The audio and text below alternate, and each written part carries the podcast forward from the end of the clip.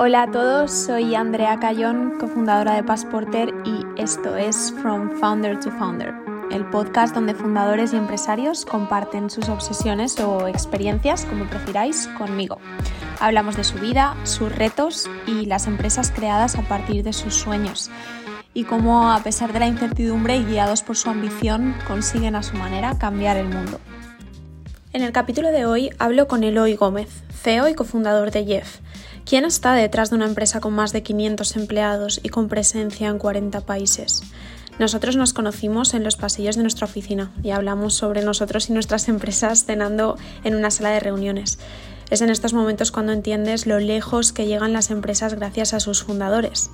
En este episodio he invitado a Eloy a mi casa y hemos podido hablar de cómo quién eres, tus decisiones, por pequeñas que parezcan, tus prioridades, tu crecimiento personal y tu ambición son imparables para ti y para tu propia empresa. Próximos pasos, Eloy y Jeff se van a Estados Unidos y hoy hablamos con él para conocerle mejor. Bueno, Eloy, muchas gracias por estar conmigo hoy, eh, fundador de Jeff, así que cuéntanos un poquito qué es Jeff y empezamos. Muchas gracias por invitarme lo primero.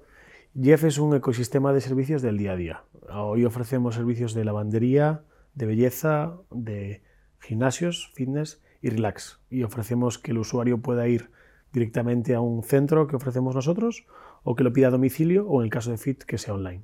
Y lo hacemos a través de emprendedores, a los que le damos marca, conocimiento y tecnología para que monten los negocios con nosotros. Ahora mismo estamos en unos 40 mercados, 39 y tenemos más de 2.000 partners alrededor del mundo. Habéis tenido un crecimiento brutal. Yo creo que cualquier fundador que nos esté escuchando eh, probablemente sepa mucho del recorrido que habéis llevado, pero me encantaría que hicieras un resumen de cómo empezó todo y dónde estáis ahora. Vale, sí, la verdad es que ha sido una, historia divertida. Nosotros somos, somos tres fundadores, eh, tres amigos que nos conocimos en la universidad, la tercera empresa que montamos juntos, así que tenemos cierta experiencia luchando cada día y empezamos como un modelo de conectar lavanderías existentes con clientes finales a través de tecnología, en este caso una página web. Evolucionamos una aplicación por hacerlo más sencillo, más mobile, esto año 2016, y desde el 2016 hasta enero 2018 fuimos metiéndonos más y más en el contacto entre cliente final y lavanderías existentes. Llegamos a hacer incluso la logística, nosotros poníamos las furgonetas, las motos para conectar y nos dimos cuenta que, había más valor dándole la tecnología a un emprendedor o un negocio existente, más allá que poniendo la logística ah, directamente. Y empezamos a, franquiciar, es decir, eh, llamamos Business in a Box, es decir, al final una cajita con todo lo que necesitas para, para, emprender y para que tu negocio sea exitoso. Y de 2018 hasta ahora, pues eso, hemos abierto casi 40 mercados, no solo hacemos lavandería, hemos abierto ahora a cuatro sectores más y la idea es integrar todo y que al final tú como usuario un día puedas tener un servicio donde todo lo que necesites se integre en una gran suscripción asequible y que disfrutes yendo a la tienda de tu barrio más cercana a hacer un servicio o a casa. Entonces, 2018 yo creo que fue el año en que empezáis franquicias y ahí de repente ¿no? el pico va para arriba. Eh, ¿Cuál fue el pre? Es decir, veníais de un modelo marketplace, has definido el servicio, sabemos que ahora en el histórico es 2018, ¿cuál fue el día que tú te sentaste y dijiste, esto hay que cambiarlo? O sea, ¿es lineal o no? ¿O cuál fue el detonante de decir franquicias y, explotó el modelo? ¿no? Bueno, nosotros crecimos muchísimo, es decir, nosotros año 2016 abrimos Madrid, Valencia, Barcelona y crecíamos muchísimo. Eh, conseguimos financiación en marzo de 2016 y unimos a la financiación en diciembre de 2016 en menos de un año habíamos conseguido casi dos millones y medio de euros de inversión porque el modelo funcionaba muy bien. Es decir, las métricas de crecimiento eran espectaculares. ¿Qué pasaba? Que los números eran complicados, ¿no? los unit economics eran muy difíciles porque haces dos logísticas. Entonces, había como tres limitantes principales para, para crecer. Uno era que las lavanderías existentes no estaban preparadas para tanto volumen de lavandería y de pedidos diarios, había que cambiar cómo estaban estructuradas. Cuando te ibas hacia las afueras, a grandes centros industriales, te encontrabas con que el problema era la logística. Es decir, si tengo una gran nave a 30 kilómetros, tengo que contar lo que me cuenta, llevar la ropa hasta allí y volver. Eh, y el problema cuarto o tercero era el tráfico. Es decir, cómo yo puedo hacer rutas realmente optimizadas cuando la mayoría de la gente está en su casa entre las 8 y las 10 de la noche o a primera hora de la mañana, que es cuando la mayoría de la gente pide. ¿no? Entonces era muy complicado que, todos los variables encajasen para maximizar el servicio y mejorar los números. ¿Cómo podemos suplir todo esto? ¿no?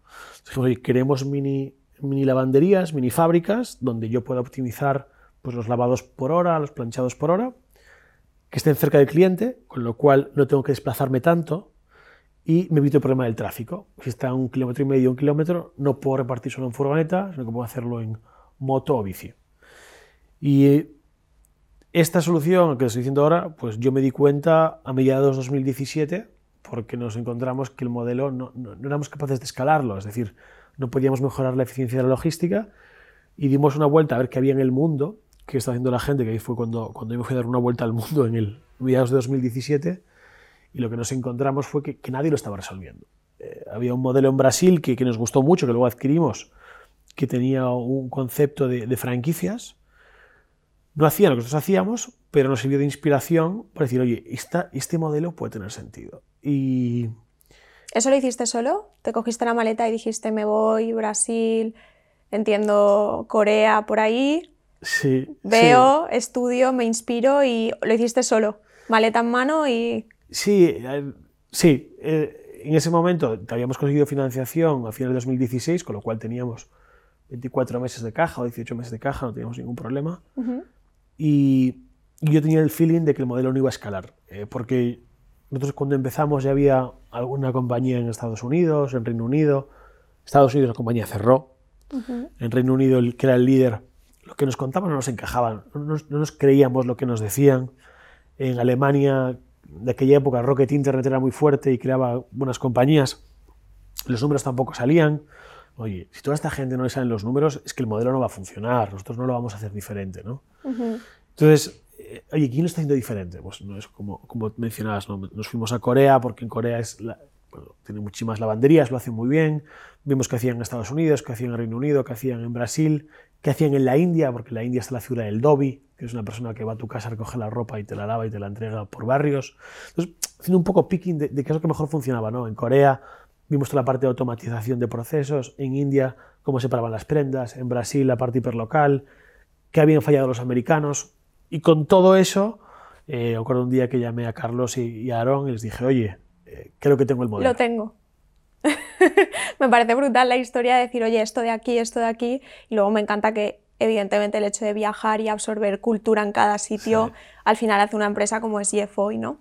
Hablabas antes de que sois tres socios fundadores y que es la tercera empresa que hacéis juntos, o sea que entiendo que las otras dos han salido bien para que haya una tercera y que estéis juntos aún, ¿no? Eh, ¿Cuál es un poco el rol o la relación más bien que tienes con ellos eh, y qué crees que es lo que ha hecho que sigáis juntos y que probablemente pre-Jeff habéis estado juntos, post-Jeff probablemente montaréis algo más, ¿no? Entonces, ¿cómo ha sido vuestra relación durante todos estos años? Bueno, yo espero que no haya post-Jeff. Eh, ¿Quién sabe? Oye, igual. Ojalá no lo haya. Es decir, me encantaría seguir haciendo esto muchos años porque, porque me gusta mucho. Em, a ver, somos muy diferentes, pero somos eh, mejores amigos. La, verdad es que yo compartía habitación en la residencia de estudiantes con Rubén y en la puerta de al lado estaba Adrián, con lo cual eh, no, nos complicamos mucho para, para juntarnos. Rubén había estudiado finanzas en ese momento, Adrián Ingeniería Informática y yo algo que no tiene nada que ver, que es ciencia y tecnología de los alimentos. que nada que ver con, lo que hemos construido. Y vimos una oportunidad con el tema de, de, merchandising de la universidad. Vimos que había mucho... Nosotros estudiamos en León, donde cada año llegan unos 3.000 estudiantes Erasmus. Y la universidad tenía unas sudaderas y unas camisetas horrorosas, eh, muy, muy feas, que nadie compraba, menos los Erasmus. Dijimos, ostras, si esta gente compra esto, el día que haya una sudadera chula, la comprarán segura. Entonces creamos unas sudaderas eh, ULE 1969 muy chulas y la verdad es que fue un hit. Empezamos a vender online, a vender offline, eh, todo el mundo las tenía, pero no solo en León, sino que empezamos a vender fuera de León porque el concepto molaba, mucho. Y bueno, finalmente, al cabo, no llegó ni al año, eh, vendimos la compañía. O sea que primera... Sí, fue suerte bueno, o buen producto al momento adecuado, ¿no? A ver, tampoco fue una gran venta, pero oye, con, 21 años o 20 que teníamos estuvo, estuvo muy divertido. Nos permitió eh, pasar una vida estudiante eh, divertida. ¿Y sois amigos, mejores amigos, decís? O sea, que... Sí, sí, bueno, hoy mismo vamos a comer después. ¿Y cómo mantienes eso? O sea, quiero decir, porque... Muy complicado. Es muy complicado. eh, o sea, a ver, yo he montado varias empresas, todas han sido con, gente con la que he tenido relación porque al final creo que te impulsas, te conoces y te potencias, eh, pero luego hay una cara realista que es de, oye, hay mucha confianza, eh, aunque no queramos admitirlo, hay emociones de por medio y a veces las cosas son complicadas. ¿Se han dado esos momentos y cómo lo habéis salvado? Sí, nosotros hemos tenido momentos complicados. Al final, eh, mi madre, lo decía hace poco, fuimos en el cumple de mi madre este año, no, el anterior, eh, coincidió un evento que teníamos en Galicia y, y me llevé a Rubén y a Adrián a comer, ¿no? Y mi madre dijo, habéis pasado más tiempos juntos, vosotros tres, que yo contigo. Entonces, bueno, es como hermanos, es decir, es una cosa, eh, te digo, hoy, hoy vamos juntos, es decir, todos los sábados quedamos, un poco enfermizo incluso diría, ¿no? Pero, pero hemos aprendido a separar. Eh, durante muchos años vivimos juntos y era un 24/7 hablar de trabajo eh, muy intenso, ¿no? Y la compañía ha ido evolucionando, nuestros roles también han cambiado dentro de la misma estructura, la compañía se ha profesionalizado mucho y cuando estamos juntos intentamos no hablar de trabajo, pero cuando surge tampoco lo evitamos, ¿no? Es decir, Más natural tampoco. muy hay que- natural, pero, pero ha dejado de ser el 90% de la conversación a ser el 10%. Ujú. Y ahora vivimos mucho mejor. ¿no? Entonces yo creo Claro. que es una evolución normal. Al principio, lo que fue lo que nos ha hecho llegar hasta aquí ha sido la confianza que tenemos entre nosotros, el estar obsesionados con el problema. Eh, todo el día discutiendo cómo hacer cosas diferentes ha sido clave. Ahora, lo que nos permite seguir juntos es no hablar todo el día de lo mismo. ¿no? Me encanta eso, de estar obsesionados con el problema. Sí. que realmente es lo que te hace enfocar bien toda la estrategia que viene detrás. Hablabas antes que en 2016 habéis eh, levantado hasta 2 millones y medio de inversión. Sí. Eh, actualmente, ¿cuánto habéis levantado? Porque habéis hecho muchas rondas. Sí, bueno, a ver, hemos levantado bastante capital, unos 45 millones de dólares creo, eh, más o menos. Eh, no es tanto.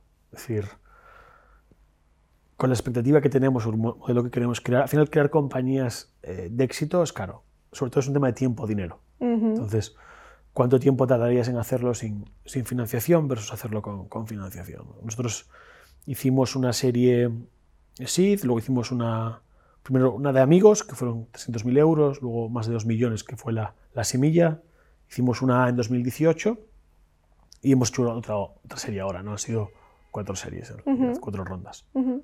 ¿Y mm, cómo crees? O sea, yo sé que eres bueno en números y parece que por lo que dices, ¿no? Al final te hace falta eh, capital para crecer lo rápido que necesitas crecer y el tiempo tiene un precio. ¿En qué momento dejaste de ver los ceros ¿no? en, en Jeff como una barrera eh, para realmente plantearte eh, el crecimiento que estáis teniendo? ¿no? Era como, no matter what, yo voy a crecer así y por consecuencia esto es lo que necesito, ¿no? Eh, ¿Siempre has tenido ese enfoque o hubo un momento que dijiste, "Uf, estos ceros ya pesan o madre mía, la escala que estoy teniendo? ¿cómo, ¿Cómo fue ese proceso de, de esa cantidad de rondas, ¿no? de esa expectativa de crecimiento y de volumen? Pues nunca me había hecho la pregunta, pero, pero es verdad, sí, sí que cambia. Es decir, el- cuando comenzamos, eh, la idea era venderla. Es decir, nosotros habíamos vendido antes eh, la compañía que te mencioné de sudaderas y otra después. Oye, vendamos de nuevo. Es decir, vendamos la compañía de nuevo y, y ganemos dinero. Y ya nos jubilaremos, haremos lo que nos apetezca. Aparte, en ese momento Rocket Internet compraba muchas compañías españolas. Había comprado hace poco la Nevera Roja, en Food Delivery y, y había hecho otras adquisiciones. Parecía como lo, lo normal. Eh, y nos cambió la mentalidad el día que hablamos con los fundadores de los otros, que en realidad ellos eran ex Boston Consulting, McKinsey, que yo tengo tremendo respeto a la gente que ha hecho Boston Consulting o McKinsey, porque me parece gente muy preparada, muy enfocada, muy ambiciosa, son muy buenos. Y nosotros no teníamos ni, ni un máster, ni habíamos trabajado nunca en ningún sitio, con lo cual, y hablábamos inglés mucho peor que ellos. Es decir, eh, era como, estos tíos son champions, nosotros somos regional o preferente. Pero cuando empezamos a hablar con ellos dijimos, vale, teóricamente es así, pero en lo que es entender el negocio y bajarlo al- a la práctica, oye, no estamos tan lejos, ¿eh? O esto que dicen ellos, nosotros ya lo hemos hecho y sabemos que por ahí no funciona. Y nos lo creímos. Entonces yo creo que ese fue el impasse que dijimos, oye, ¿realmente podemos ganar? Y una vez que te das cuenta que puedes ganar, solo ves como un medio para un fin. Es decir, yo cuando pienso que hemos levantado 45 millones, me parece poco, no, no, por el importe, sino porque, oye, si hubiésemos conseguido un poco más, igual estaríamos ya más rápido, ¿no? No, lo ves como, oye, hemos levantado tanto, no, oye, con esto que hemos conseguido, pues hemos conseguido tener casi 3.000 emprendedores en el mundo, si levantamos de nuevo con eso, ¿cuántos emprendedores tendremos? ¿Cuántos clientes tendremos? ¿Qué volumen de facturación los tenemos gestionando? Y mm, también la parte de que has dicho, ¿no? Que el haber tenido empresas previas que has vendido, ¿no? Quizá te llevan a, oye, esto me funciona, creo otra, la vendo, creo otra y la vendo. Y el momento quizá en que desbloqueasteis eso, eh, pues mejoró el planteamiento, la perspectiva de lo que hacíais y ahí supuso el cambio, ¿no? Em, ¿Qué es lo que crees que, que te llena más a ti como fundador? ¿Qué es lo que persigues con Jeff? Va a sonar un poco mal, pero un legado, ¿no? Yo creo que lo único que te llena es dejar algo diferente, ¿no? Haber hecho algo que te sientas orgulloso cuando mires atrás. A mí me da igual eh, cuánto valga Jeff mañana o, cuánto ganemos. Lo que sí te importa es, oye, lo he disfrutado mientras lo, he hecho y realmente qué impacto hemos tenido en la gente que ha emprendido con nosotros o que ha trabajado con nosotros. Al final, para el, usuario último somos un servicio y seguramente tengamos un impacto, ¿no? Pero realmente a quien nosotros le cambiamos la vida es al que emprende con nosotros y gracias a nosotros monta un negocio o al que ha empezado en Jeff. Y a mí, de la parte de los que han empezado en Jeff, lo que más ilusión me hace es que digan, he aprendido, o he mejorado, o he sentido que gracias a estar aquí soy mejor persona. Sé que suena un poco a cliché, o este mm. tío me está contando una película. No, es verdad. Es decir, oye, realmente creemos en dejar un legado. ¿Y disfrutas cada día con lo que haces?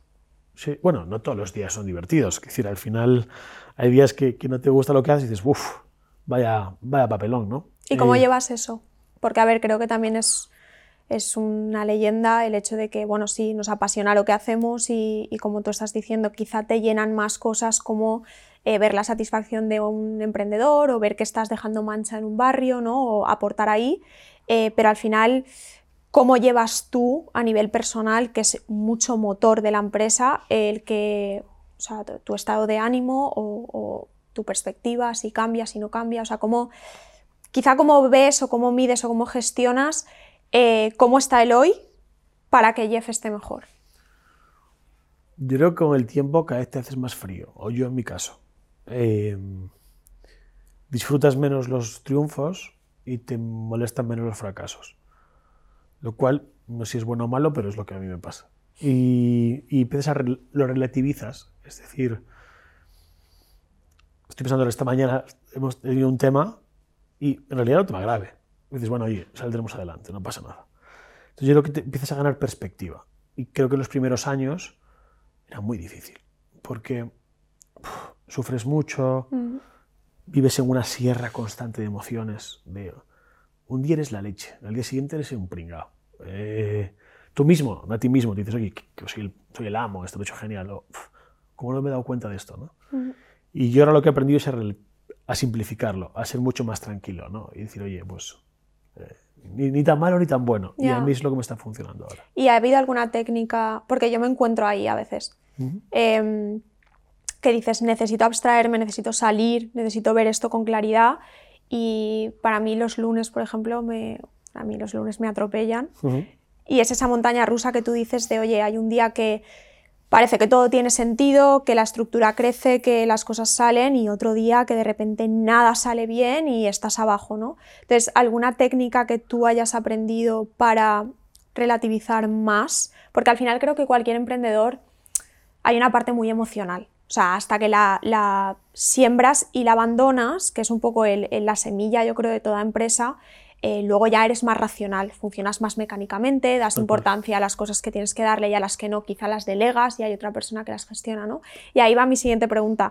No solo la técnica, sino cómo consigues, porque tú eres una persona que tienes mucha fuerza y creo que es algo que los fundadores tenemos porque nos da todo igual, lo único que creemos es en nuestro, la obsesión esa por el problema, ¿cómo consigues, primero, lo que dices, ¿no? Ser más lineal y más asertivo. Y dos, delegar en la gente adecuada. preguntas complicadas, ¿eh? eh em, la parte una yo creo que es con experiencia. Creo que es muy complicado. Es vivir mucho. Es decir, vivir y te vas curtiendo, ¿no? Y yo creo que hay dos perfiles. Eh, bueno, estoy pensando mucho en Rubén. Yo pienso mucho en plural porque al final y yo soy un poco tres. la clara más visible y el que habla, pero en realidad somos un grupo de gente, nosotros somos los cofundadores y no somos todo un equipo ejecutivo que muchos llevamos mucho tiempo juntos. eh. Estoy pensando en Chris, por ejemplo, o en Rubén, que a veces es más fácil verlo en otro que verlo en ti mismo. ¿no? Y, y estoy pensando en Rubén, que era muy impulsivo y eres mucho menos impulsivo. ¿no? O Chris, que era un caos y que eres súper organizado. Y yo creo que el tiempo y los problemas te han hecho pues, enfocarte. ¿no? Y la parte de las personas. Al final ahí está el juego. Eh, yo en mi caso, mi rol, entiendo que se basa en tres cosas. ¿no? Estrategia, talento y dinero. Entonces la parte del talento es la clave. Porque la estrategia, una vez que tienes el modelo un poco hilado, Mm. es bastante obvio ¿no? los pasos que tienes que dar. Si te exige de ti que des los volantazos. ¿no? Yo siempre digo dar los puntos exponenciales, que es lo que el resto no está pensando, tienes que pensarlo tú. Ujú. Porque si no es raro que aparezca. Si Claro. no, habrá mejoras, pero no cambios 180 grados, ¿no? que yo creo que las compañías necesitan. Ujú. Y luego el talento, que es encontrar a esas personas. Y ahí me he equivocado muchísimo. Es decir, me he equivocado un montón. Yo lo único que creo que tiene sentido es saber que es una obsesión y si no funciona, cambiar. Y estar todo el tiempo buscando, buscando, buscando. ¿Te cuesta cambiar cuando ves que la has cagado? Eh, sí, claro, me cuesta aceptarlo. Sí, sí. Te, te ¿Y frustra. realmente cambiarlo o eres rápido? ¿Tienes la capacidad de reacción de decir esto no funciona fuera? No, eso es muy rápido. Es decir, acciones o, o proyectos muy rápido. Si va bien o va mal. Pero cambiar personas me cuesta. Y yo creo que es un error que tenemos todos. También he ido aprendiendo, ¿no? Eh, ahora cuando veo que a los seis meses algo no está fu- funcionando, tres meses que no está cambiando, hago un cambio, ¿no? O busco cómo, cómo cambiarlo. Pero que es algo que siempre nos equivocamos. Creo que el, ya es un análisis un poco más de la situación en España, otros países, pero nos cuesta mucho entender que hay gente que va de punto A a punto B, pero de punto B a punto C es su perfil, de punto C a punto D otro, porque la historia típica de empresa española que ha crecido con la gente que tiene desde el principio son empresas que andarán a hacerlo 30 años, pero no empresas que lo han hecho en 5. Y la gente no crece tan rápido. Y es algo que cualquiera que esté en Jeff te lo puede contar y es la empresa me pasó por encima o yo entendí que mi rol era otro, ¿no?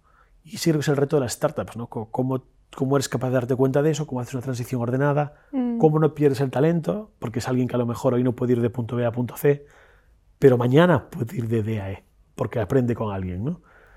Y todos estos cambios a nivel de gestión del ego de la otra persona, tú darte cuenta, a mí me parece lo más complejo. ¿Y cómo gestionas tu ego? ¿Lo tienes? Sí, sí, tengo mucho ego. Eh, sí, sí, sí, tengo, sí. Eh, intentando hacerme challenge a mí mismo, ¿no? Es decir, pr- primero, cuando ves que algo no te gusta, es bueno, yo qué he hecho mal para que esto suceda. Es decir, no, no echar la culpa al otro. Si el otro lo está haciendo es porque tú has fallado en algo, ¿no? ¿Eres impulsivo? Sí, sí, sí. Ponme un ejemplo. Eh. ¿Alguna vez que digas, "Uf, me he perdido, aquí me he ido, me he colado, ¿no? O sea, Pues en alguna negociación o discusión haber hablado más de la cuenta, ¿no?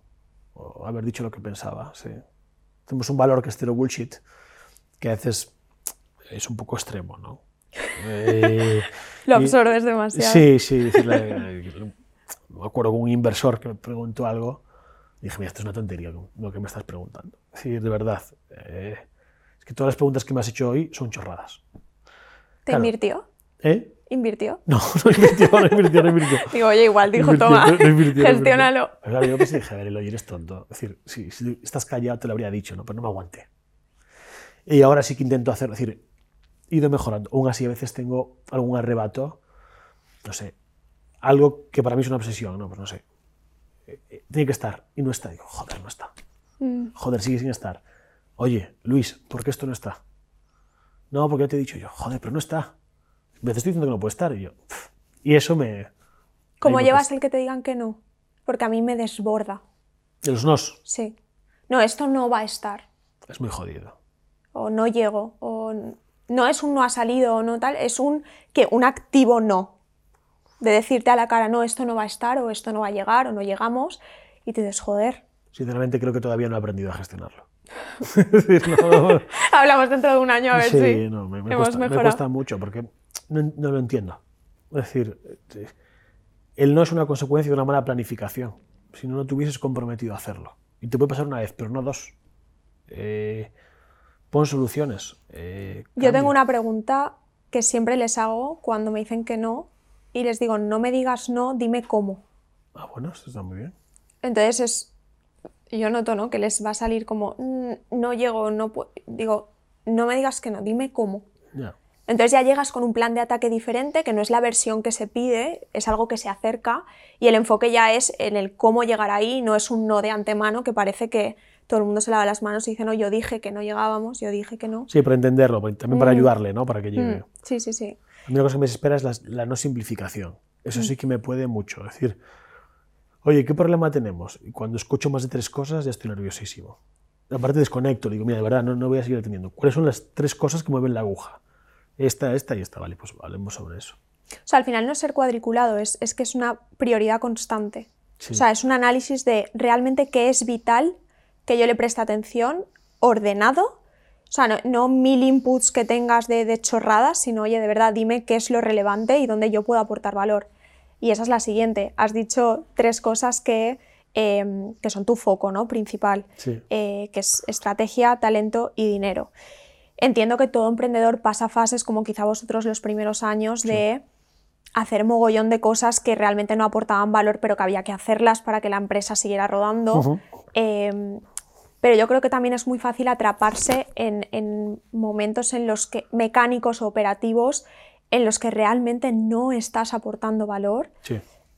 ¿Cómo, cómo conseguiste quizás salir ahí, no? Porque, bueno, tuvimos una cena juntos en Lanzadera, que nos comimos unos tacos asquerosos, pero me diste un par de consejos muy guays de eh, dedícate, no te dediques a solucionar problemas, dedícate a contratar gente que los solucione por ti. sí. Eh, y me encantaría que hablaras un poco de eso, ¿no? El cómo mides el valor que aportas a la empresa y cómo sabes cuándo no eres suficiente y necesitas captar más o simplemente cambiar de foco, ¿no? La realidad es que si la empresa crece, nunca eres suficiente en ningún área. Es decir, yo lo que he aprendido es que al final es, es imposible. No puedes pretenderlo tampoco. Entonces, para mí, como el talento es una de mis prioridades, es ser capaz de identificar o potenciar que la gente que trabaja conmigo sea mejor. Eh, Que es hacer las buenas preguntas. Y, y muchas veces yo hablo con él, lo- incluso hacemos reto, tengo la solución, digo, no, no me la cuentes, ejecútala. Porque mi discusión no va sobre si la solución es buena o mala, que al final todos nos podemos equivocar, sino, oye, cómo hace el razonamiento, si la persona que he puesto realmente tiene un match con tal. Yo creo que ese cambio nosotros lo dimos. Desde el principio yo tuve muy claro que hay cosas que no iba a hacer caso. Es decir, por ejemplo, Aarón, que ya toda la parte de marketing, oye, pues cuando teníamos que ver un tema o un problema, lo, lo comentábamos, y si había una parada, pues lo veíamos cómo arreglarlo. Pero yo siempre he dejado mucha independencia a la gente cuando veo que funciona. No, no, intento no meterme, ¿no? Entonces, si esto va, pues oye, ya va. Yo no tengo por qué saber hasta el detalle, ¿no? Mm. Y luego intentar gente que me complementase en áreas en las que yo no pretendía aprender de todo. Decir, yo hay cosas que sigo sin saber hacer en Jeff, ni pienso aprender. Es decir, Lógico. traigo a alguien que lo pueda hacer mucho mejor que yo y ya está. Y Mm. eso yo creo que es ser muy autocrítico contigo. Tú en qué eres diferencial, tú en qué aportas algo que el resto no aporta. Al final es que yo también creo que somos...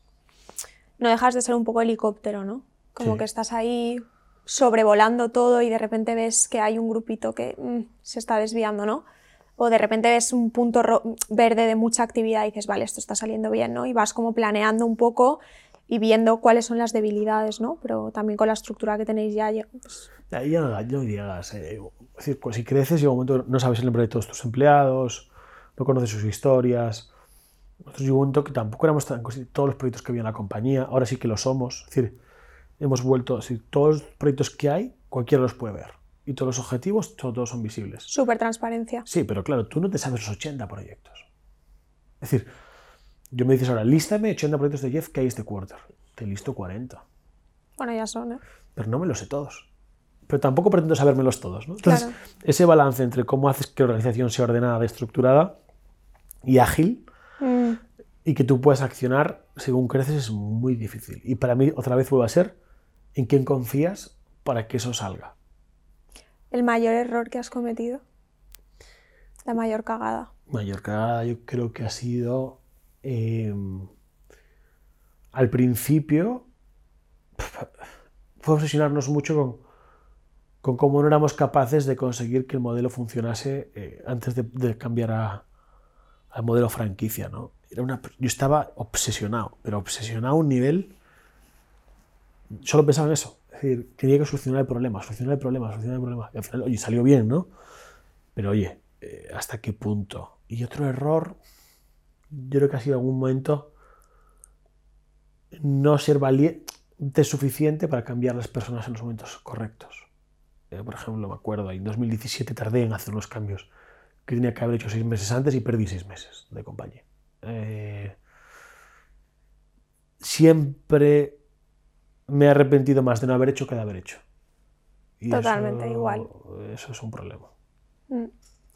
Yo creo que hay algo que comparto en ese sentido que a pesar de que quieres crecer, que es como a toda costa, hablamos de obsesión, de que es nuestra prioridad, parece que vamos sin tapujos y sin, sin ver qué pisamos, ¿no? Pero luego es verdad que tienes esa parte humana, que tienes un equipo con unas personas que a veces no están a la altura y es muy difícil eh, decir, oye, lo siento, vas fuera porque Jeff o Passporter necesitan otro, otro perfil, ¿no? Em, ahora después vas a ir a comer con tus socios y decías que 90% del tiempo sois vosotros, quizá hay un 10% ahí que entra de, de trabajo, ¿no? Sí. ¿Cómo consigues, no quiero decir equilibrio porque odio cuando alguien me dice, tienes que buscar un poco más de equilibrio, ¿no? O trabajas mucho, pero ¿cómo consigues motivarte o, crecer tú mismo en paralelo a lo que es tu vida con Jeff? No entiendo muy bien la pregunta. Es decir, ¿disfrutar de la vida fuera del trabajo? Sí, no, o sea, no solamente disfrutarla, que también, sino eh, cuáles son las cosas que, haces fuera del trabajo ah, y que te hacen crecer o que te hacen motivarte o que te llenan entiendo que no es todo trabajo. No, no, no, Igual sí, ¿no? Me dices, no, es que no. no, no. Bueno, 2016-2017 fue todo trabajo, es decir, también lo digo. ¿eh? Es decir, eh, hay gente que dice que no lo hagas, en nuestro caso nos salvó la compañía. Eh, ¿Qué es todo trabajo? La obsesión, es decir, todo, solo trabajábamos. Es decir, yo, una vez salíamos de copas, pero la mayoría de trabajar. Salíamos, es decir, trabajábamos con animales, nos emborrachábamos. Trabajábamos con animales, nos emborrachábamos. Tampoco creo que es el equilibrio perfecto, pero fue lo que nosotros nos funcionó en su día y hay que decirlo. También creo que si siguiésemos haciendo eso, hoy no estaríamos donde estamos. Es decir, ahora intentamos equilibrar mucho más. Pues no sé, si yo antes trabajaba, me da igual la hora, ahora intento ser mucho más estricto con mis horas. Pues no sé, todos los miércoles voy a cenar con mi pareja, eh, el fin de semana intento los sábados ir con mis, con mis socios, los domingos voy a andar en bici por la mañana, eh, intento ir al cine una vez al mes, los viernes a última hora intento ir a jugar al pádel. Es decir, eso antes no lo tenía, no, lo hacía. Y creo que ha sido clave para que la compañía siga creciendo. Diferenciar lo que son vacaciones de lo que no. ¿Las eh, disfrutas? Las vacaciones, mogollón. Sí. Las disfruto, pero ojo, ¿eh? Que yo, cuando yo hablo de vacaciones, no quiero decir que no mire nunca nada. Eh, sí que hay momentos donde no apetece desconectar totalmente por dos o tres días y está bien, pero intento no llegar nunca a ese momento. Mm, a no necesitarlo. A no necesitarlo. Es mm. decir, yo sí intento, por ejemplo, cada final de trimestre me voy una semana. Acabo los objetivos, marco el siguiente quarter y me voy. Una semana. Cargas pilas. Y sí, lo disfruto un mogollón. Y no hay que decir que, esté los cinco días desconectado. A lo mejor trabajo un día, día y medio, y emails por la mañana, por la noche. O no hago nada. Depende. Pero fluye. No, no, no llego agotado. Es decir, eh, intento hacer cosas que, no, no, sentir el agotamiento. ¿no? Creo que te pasa también mucho el emprendedor, ¿no? Estoy agotado. Pues, es que has hecho algo mal antes, ¿no? Es como cuando llegas al final, ¿no? Pues te has equivocado antes. Intentar planificar mucho más, bueno, planificar el ocio. Eh, sí, porque lo estás diciendo, ¿no? Miércoles con tu pareja, sábado con tus socios, domingo tu bici, o sea, tienes ahí tu agenda. Yo tengo un calendario personal, de, de, de, mi vida personal. Y esto, tienes? la primera vez yo dije, estoy muy jodido, sí tengo que hacerme un calendario personal, ¿no? Oye, pero si quieres un equilibrio, no voy a llamar equilibrio, que fluya, ¿no? Eh, no te queda otra. Y te da confort, digo, oye, pues oye, tengo esto. Y luego intentar una cosa que también he intentado mucho es y esta me cuesta más, ¿eh? ser igual de exigente con tu trabajo y con tu vida personal. ¿Qué quiero decir con esto? Si he dicho que voy a, a, en bici a las 9, a las 9. Si he dicho que voy a comer con mis amigos, voy a comer con mis amigos. Tanto Ser súper comprometido con... Como que la cabeza esté. Ya.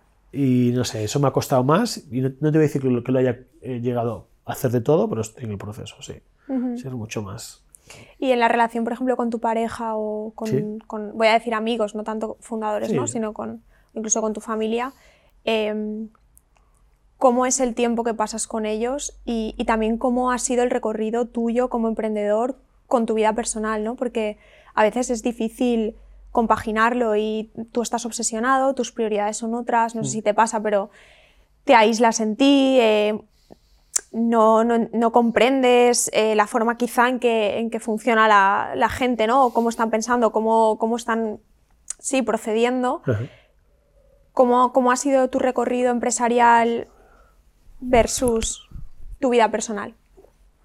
O sea, ¿lo ves algo difícil o ha, ha sido también un reto mantener yo he tenido la suerte de que al final nosotros somos un grupo de amigos muy fuerte que estamos en los dos sitios. Entonces compartimos una vida juntos. Y, y, esa base ha sido muy importante. Es decir, eh, Rubén, Adrián, Aarón, en mi caso, decir, hemos sido un grupo y eso siempre ha sido, ha facilitado mucho el, todo. Luego a nivel de amistad, pues eh, yo he mantenido muchos de los amigos que tenía, la verdad es que sí. Y luego he creado otros nuevos, ¿no? que muchos relacionados con el mundo más emprendedor, que compartes muchas más cosas. ¿no? Yo aquí he oído de todo. ¿no? En, mi caso personal, lo que intento es, oye, al final tenemos una relación de hace años, venimos donde venimos, la vida nos lleva por diferentes caminos, intentar mantenerla, ¿no? Intentar entender, oye, pues no sé, tengo amigos que están haciendo posiciones ahora, ¿no? oye, pues, pues, entender por qué, qué les motiva y, hablar otras cosas, ¿no? no hablar de posiciones. No, o, hablar de, o hablar, por ejemplo, no contarles tus películas. Que decir, es ¿No te descuelga eso de tus amigos? Cambia la relación que tienes con ellos. Eh, yo creo que es un proceso natural, ¿no? Te vas juntando más con la gente que comparte tus mismas inquietudes e ilusiones y pasas más tiempo con ellos.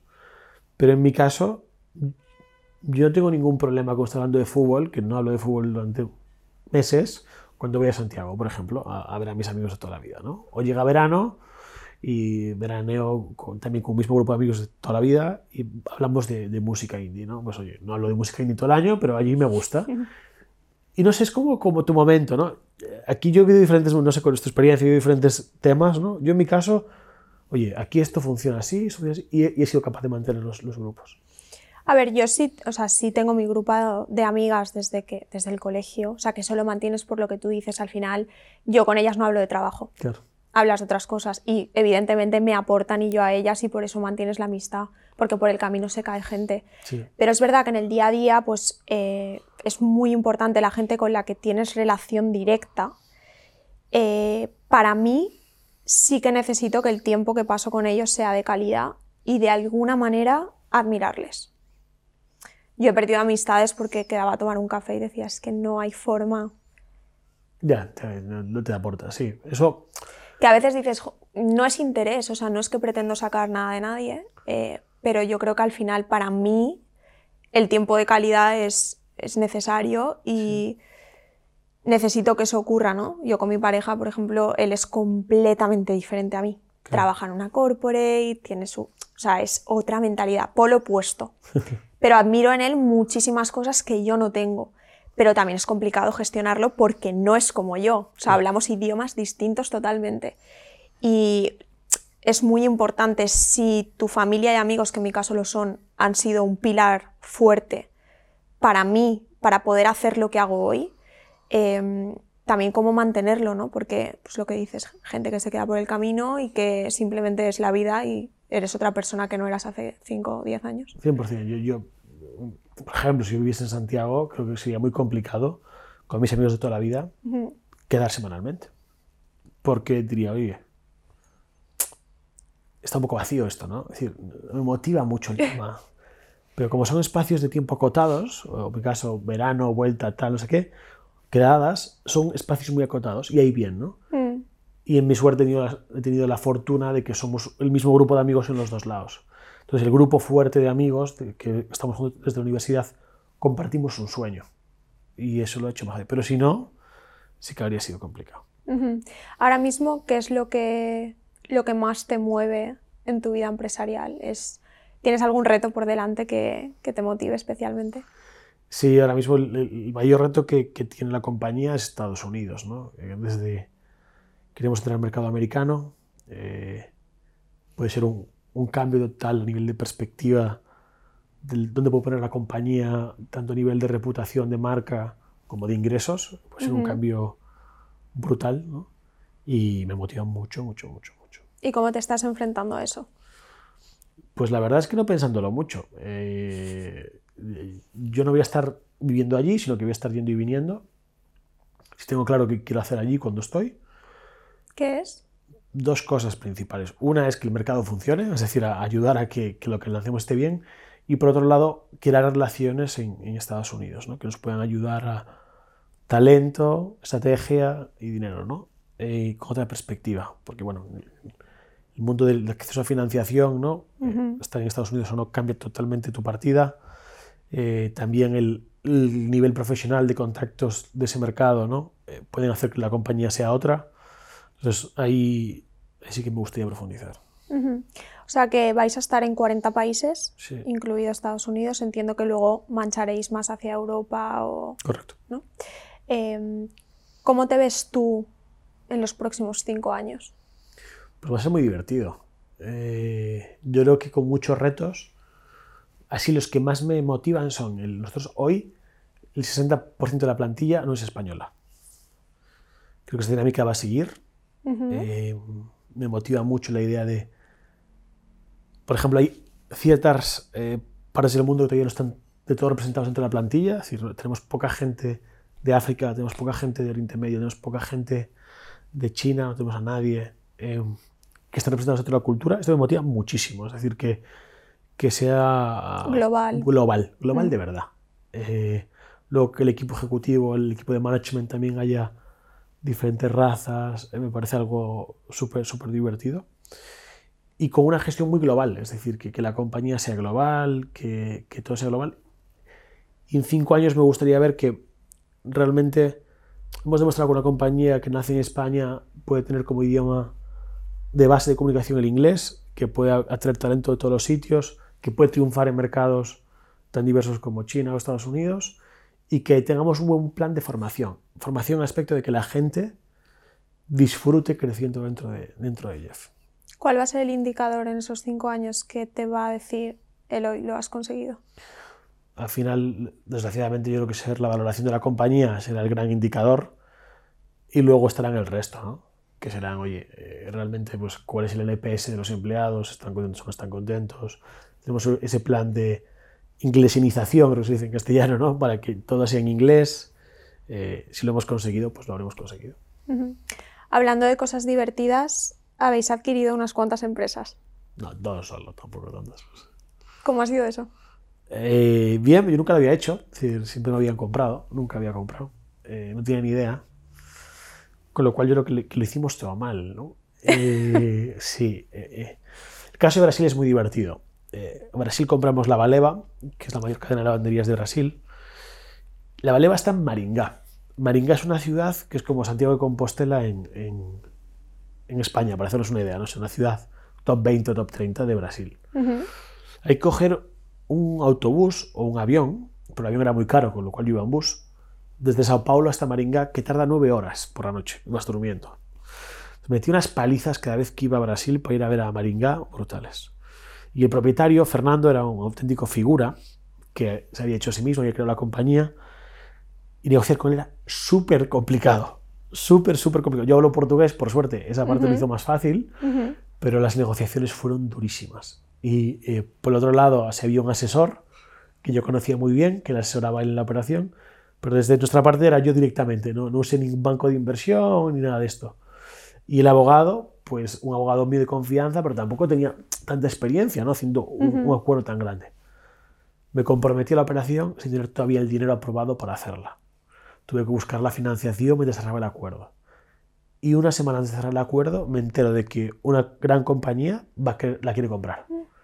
Y me entero hasta que vuela un tío desde, estaba en Reino Unido, a cerrar la operación. En cuanto me enteré, llamé por teléfono a, mi contacto y dije, esta noche, mañana por la mañana estoy en Sao Paulo. Me cogí un vuelo, me fui directamente a Sao Paulo y cerré el deal en 48 horas. Eso fue la leche. Eso sí que fue muy divertido.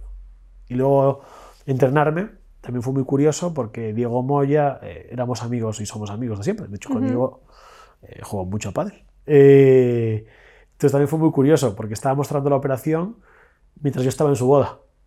Ah, joder, qué oportuno. Entonces, sí, sí, sí, sí. Eh, eh, estábamos muy cerquita y tal, pero bueno, yo fui a su boda como amigo, ¿no?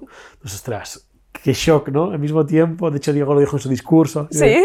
Sí, sí, es posible que cambie y tal. Entonces fue, la verdad fue, un poco dije yo, joder, qué curioso es el mundo, ¿no? Eh, Súper divertido. Pero bueno, dos operaciones salieron muy bien. Una nos permitió consolidar el mercado brasileño que es un mercado muy importante en, el mundo de la lavandería, y luego entrenarme, que nos permitió afianzar el, vertical de fitness, que, que, tenemos muchas esperanzas puestas en, ellos. Y mm, yo creo que con todo el recorrido que llevas y también la forma en que dices las cosas, ¿no? Oye, me tengo que coger un avión, 48 horas, tengo que cerrar esto. Al final estás en, en la capa de estrategia donde decides por qué y, y cuándo hacer las cosas, ¿no? Em, ¿Cómo mantienes esa dinámica? Es decir, el decidir, oye, compro esta empresa, ¿por qué? Porque me da esta capilaridad, porque hay 350 lavanderías en Brasil. Hmm. ¿Y cómo vas con eso a, tus fondos a decir, oye, tenemos que hacer esto y lo tenemos que hacer ya, porque esto nos permite hacer XXX? O sea, ¿con qué frecuencia haces ese ejercicio? ¿Y cómo has conseguido eh, encontrar la forma en que tienes, bueno, evidentemente esa seguridad personal de decir, oye, esta es la vía y voy y lo pruebo y lo hago, da igual cómo y cuándo. Em, y, evidentemente aporta un valor increíble a Jeff. Entonces, e, ¿eso siempre lo has tenido así o has ido desarrollando esa capacidad de mayores decisiones, eh, mayores inversiones, menos tiempo, más agresividad? ¿La has tenido siempre o es últimamente que...? Yo, creo que siempre ha sido así. Es decir, a otra escala, ¿no? Va cambiando, pero tú me preguntas ¿qué es lo más importante de 2021? Yo te diría, pum, pum, pum. 2022, pum, pum, pum. 2023, pum, pum, pum. En Europa, pum, pum, pum. Es decir, me sale natural. Yo creo que, siempre ha sido así. Y luego la parte buena es que los socios inversores que hemos tenido, o yo cuando tengo algo, primero lo discuto, quiero decir, lo tengo claro y digo, oye, estoy pensando esto, ¿no? A ver qué challenge me hace. ¿Cuál es tu proceso? Por ejemplo, Estados Unidos. Mm. Plan de ataque pues Estados Unidos fue un poco, oye, ¿quién nos hace la diferencia el próximo año? Pues aquí fue un poco entendimiento macro. Es que lo natural, la verdad es que no sé cómo explicarlo. Es decir, eh, entiendo un poco y oye, ¡pum! Y equipo ejecutivo, oye, la, idea es hacer esto. Estados Unidos es un mercado importante, ¿cuánto podemos invertir? Nos gustaría validar esto, esto y esto. Y luego entra Fernando, que es por ejemplo alguien de Jeff, oye, Fer, me gustaría que tú lideras el plan para Estados Unidos, quiero conseguir esto, esto y esto. ¿Es posible? Qué tiempo te hace falta, y él ya lo baja un poco más a nivel táctico. ahí, No soy yo el que lo baja hasta abajo a nivel táctico. Ciertas cosas muy concretas, sí. no sé, por ejemplo, el acuerdo con Brasil o lo que sea, oye, meto hasta el último detalle de la última cláusula, ¿no?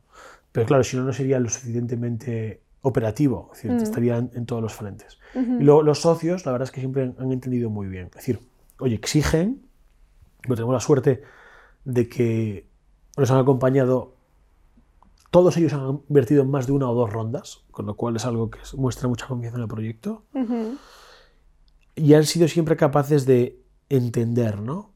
Eh, los fondos, aunque sea sorprendente, no siempre son tan estratégicos. Muchas veces se fijan más en el detalle, en el KPI de no sé qué, que sí que está muy bien, pero que eso no mueve la aguja. Y entonces intentar elevar un poco la discusión y ahí normalmente han mostrado apoyo. Y me gusta eso que has dicho de los fondos, ¿no? creo que es otro mito. Todos los fondos se venden, ¿no? Y el smart money, y yo te voy a ayudar, y yo creo que en muchos casos no es así. Em, también has tenido relación con muchos business angels, que algunos son eh, en común, bien con Passporter. Em, ¿Qué te gusta más de esa parte de inversión? No me gusta. Eh, ¿No, te gusta? No, me gusta nada. ¿En serio? Pensaba que te encantaba. No, nada. No. No, me gusta. me gusta. Pues no se te da mal. No, porque tengo que hacerlo, pero no me gusta. Es decir, no disfruto. Eh, no, no, no me gusta. Eh, no, no me gusta nada. Porque creo que es mucho tiempo perdido. Creo, creo que en Europa tenemos un problema y es que los CEOs de compañías que con potencial perdemos mucho tiempo levantando capital, no haciendo que la compañía funcione. Eso ha llevado a que muchos tengan dos, otros tienen un CEO muy potente, mm. como es en vuestro caso, o yo en mi caso que me he fichado un CEO muy potente, porque te quita mucho tiempo. O un CFO muy potente que te ayude, como yo, también lo he hecho, porque te quita mucho tiempo. Entonces, claro, si el 50% de tu tiempo, el 40% está dedicado a eso, eh, ¿y dónde está el valor que estás aportando a la compañía? ¿no?